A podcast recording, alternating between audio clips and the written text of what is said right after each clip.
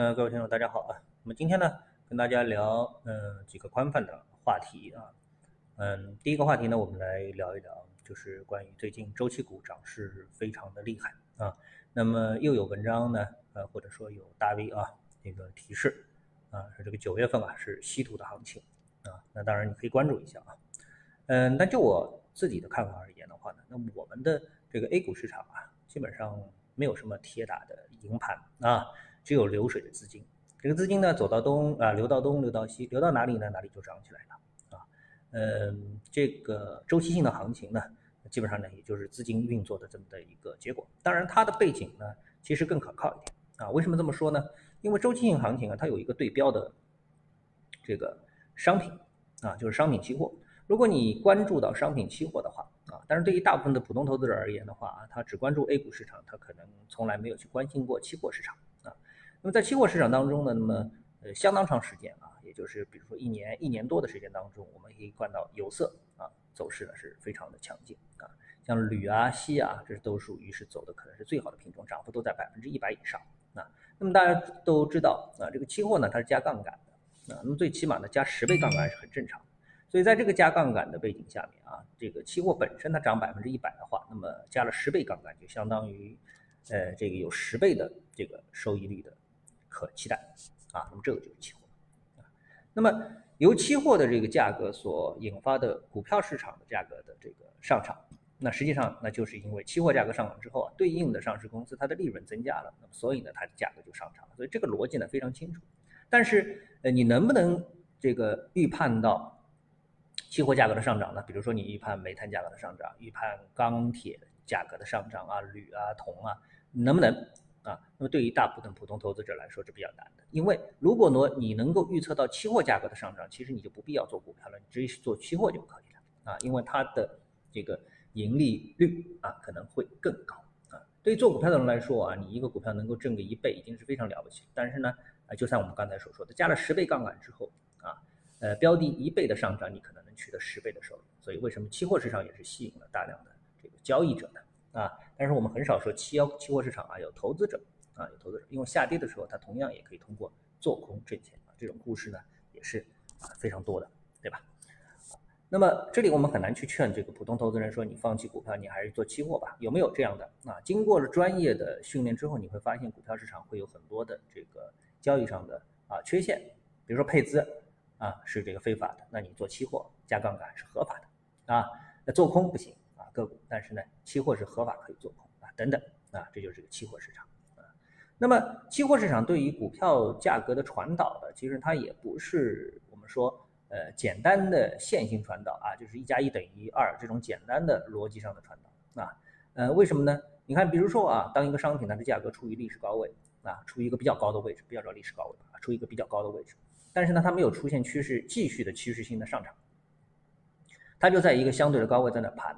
那么对于上市公司而言呢，它已经有丰厚的利润啊，丰厚的利润。比如说铜啊，它如果说它的成本是在六千啊，那现在的这个铜价是一万，那么每生产一吨铜，这上市公司就能挣四千块钱啊。这样的这个比例，在猪肉啊啊，在这个铁啊、煤炭啊，其实都一样啊，都是适用的。那么这部分的钱就等于是送给这公司的，就像我们说这个石油啊。在阿拉伯啊，这个石油啊，他们的生产成本可能只有五到十美元。那国际市场上一直给你六十美元的这个价格的话，那么那对于这个阿拉伯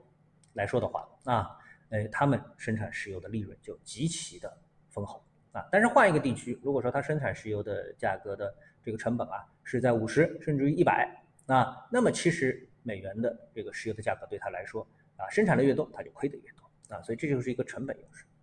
那么，呃，回到刚才说的啊，如果说价格一直在一个相对高位在进行盘整的话，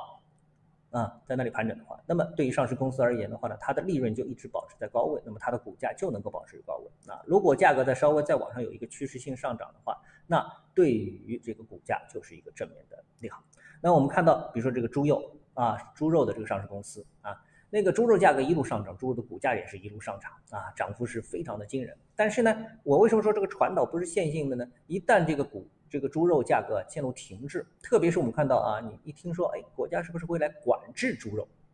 啊？那么这时候，哎，这个你就慌了啊，所以呢，股价其实它会领先于猪肉价格的这个下跌。那在其他商品当中也是如此啊，商品的价格它可能还在啊这个按部就班的该涨怎么涨，该怎么跌，你你你你甚至可以从技术分析上去这个研究。但是呢，传导机制上啊，一听说哎不行了，这价格商品的价格要跌，那股价是股价是先跌为敬，先来一个跌停啊，两个跌停，告诉你预期，因为股票市场是讲预期的啊，这个预期啊更可怕，比期货市场的预期可能更可怕啊，所以呢，这个呢是很多。这个股票投资者进入到了期货市场当中，呃，非常不适应的这个一点啊，或者说你在操作这个呃相关的期货品种对应的上市公司股票的时候，你非常不适应的点，因为这个分析的方法和逻辑啊，并不完全相同啊。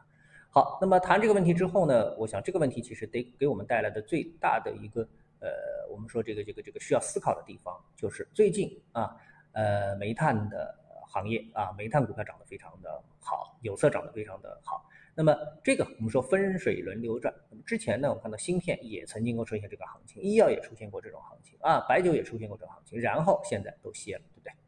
啊，所以呢，呃，铁打的营盘啊，流水的兵啊，呃，在 A 股市场上很少能够找到真正铁打的这个营盘。所以呢，当这个市场开始疯狂的时候，正是投资者应该开始谨慎的时候。也就是说，你不要把短期的交易。投机变成了长期的投资，也就是在